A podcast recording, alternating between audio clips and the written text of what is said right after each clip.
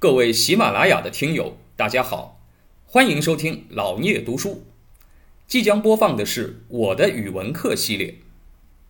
语文是我们最熟悉的课程，曾经让我们又爱又恨。现在就让我们一起来重温语文课，吐槽语文课。因为经典的内容一般都很简洁，脱离了它的时代背景以后呢，就不容易让大家懂。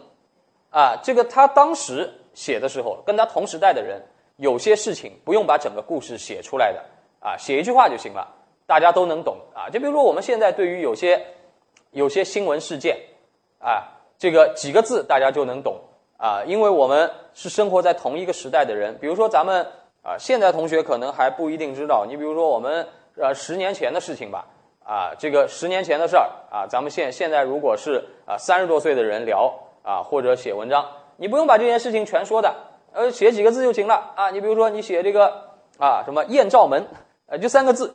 哎，但是知道这个新闻的人哦，知道这个后面巨大的信息量，对吧？那你要是五十年以后再写这件事情，你写三个字，人家也不知道这艳照是谁的，我又没看过，对吧？啊，当然我也没看过啊，这个哎就不知道这这这怎么一回事了，对吧？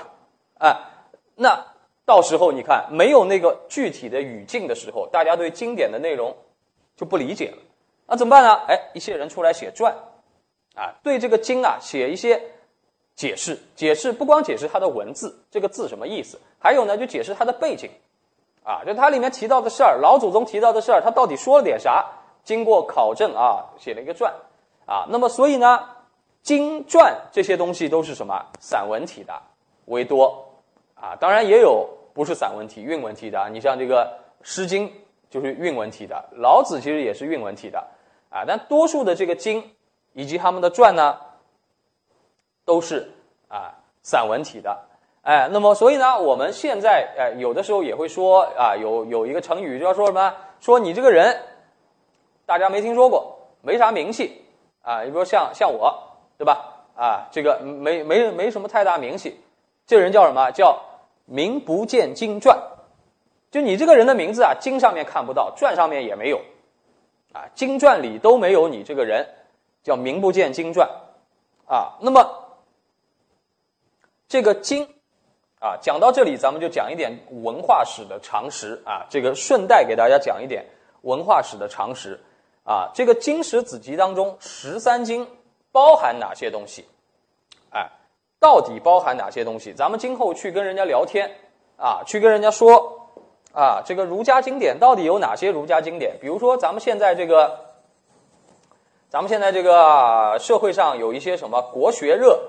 啊，有一些这个所谓的培训班啊，请的什么国学大师啊？这国学大师说起来呢，他都是啊，这个左手挂一串佛珠啊，右手挂一啥东西啊，背后贴个孔子像，显得自己很有学问，儒释道啊，这个集于一身。但实际上呢，你去问问他，啊，经史子集当中啊，这个经儒家经典对吧？呃，你把孔子像都挂着，你你当然懂了。儒家十三经是哪十三经啊？哎，他要连这都说不出来，那这国学大师是什么？当然就是骗子了。哎，那么十三经包含哪些东西？首先，汉朝的时候啊，我们说汉朝的时候定出了五经，就汉武帝时候定了五种经典，五种儒家的经典，是哪五种呢？啊，这个我们以前历史课啊什么大家都可能听说过啊，诗、书、礼。易、春秋、诗书礼义春秋，对吧？原来呢，在孔子的时候，孔子活着的时候啊，孔子编定过六经，就是这五经啊，啊，这叫五经，啊，这叫五经。五经跟六经比，少了一个什么呢？哎，我们都知道，少了一个乐，哎，少了一个乐。原来乐。也是六经之一，但是呢，乐到了汉朝的时候已经失传了，没有了。为什么会失传呢？啊，因为中间秦始皇有过焚书坑儒，对吧？啊，这个焚书坑儒造成了很多古籍的损失。但是后来呢，这五经都能找得回来。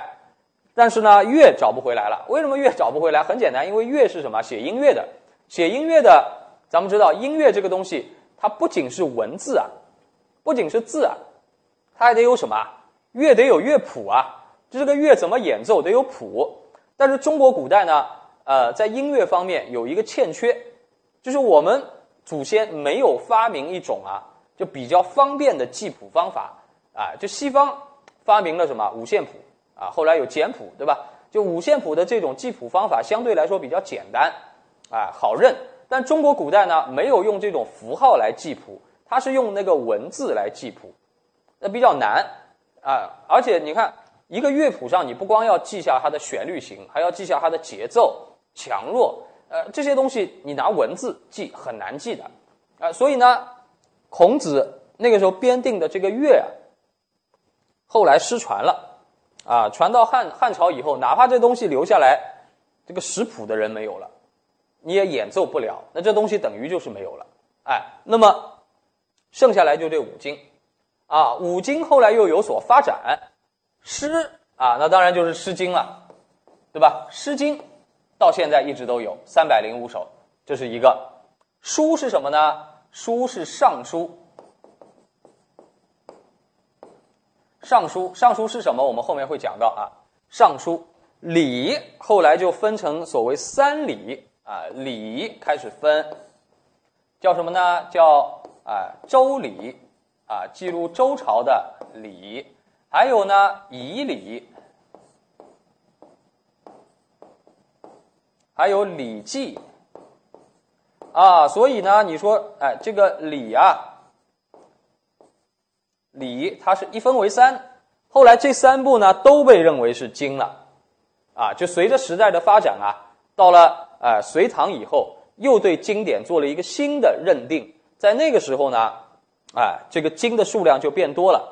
以礼分成了三部，易呢就是《周易》，啊，就《易经》，啊，算命的，啊，有空咱们今后也可以讲讲，啊，这个《春秋》，《春秋》呢原文啊，我们后面会讲到啊，原文是啊孔子修修订过的，它是经典，是经，经呢很简单，但《春秋》是个什么书呢？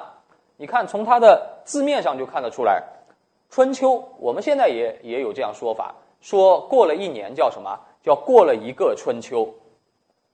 春秋指的是时间，时间是什么？是历史。所以春秋呢是写历史的。但你说写历史的事情，经典的原文很简单，几个字讲了一个月的事情，到底是怎么回事？讲清楚吧。啊，你比如说某年某月，谁和谁打仗，就记了那么一句话。那谁和谁打仗？到底打了多大规模？死了多少人？到底这个战争是谁挑起的？啊，最后的结局是什么？没头没尾，你就看了一句话，有什么用？哎，所以呢，后来对春秋呢，有人去写那写传，写注解啊，传一个呢叫《谷梁传》，啊，《谷梁传》，一个呢叫。公羊传啊，公羊、谷梁都是人的姓氏啊，啊，还有呢，一个叫左传，左也是姓氏嘛。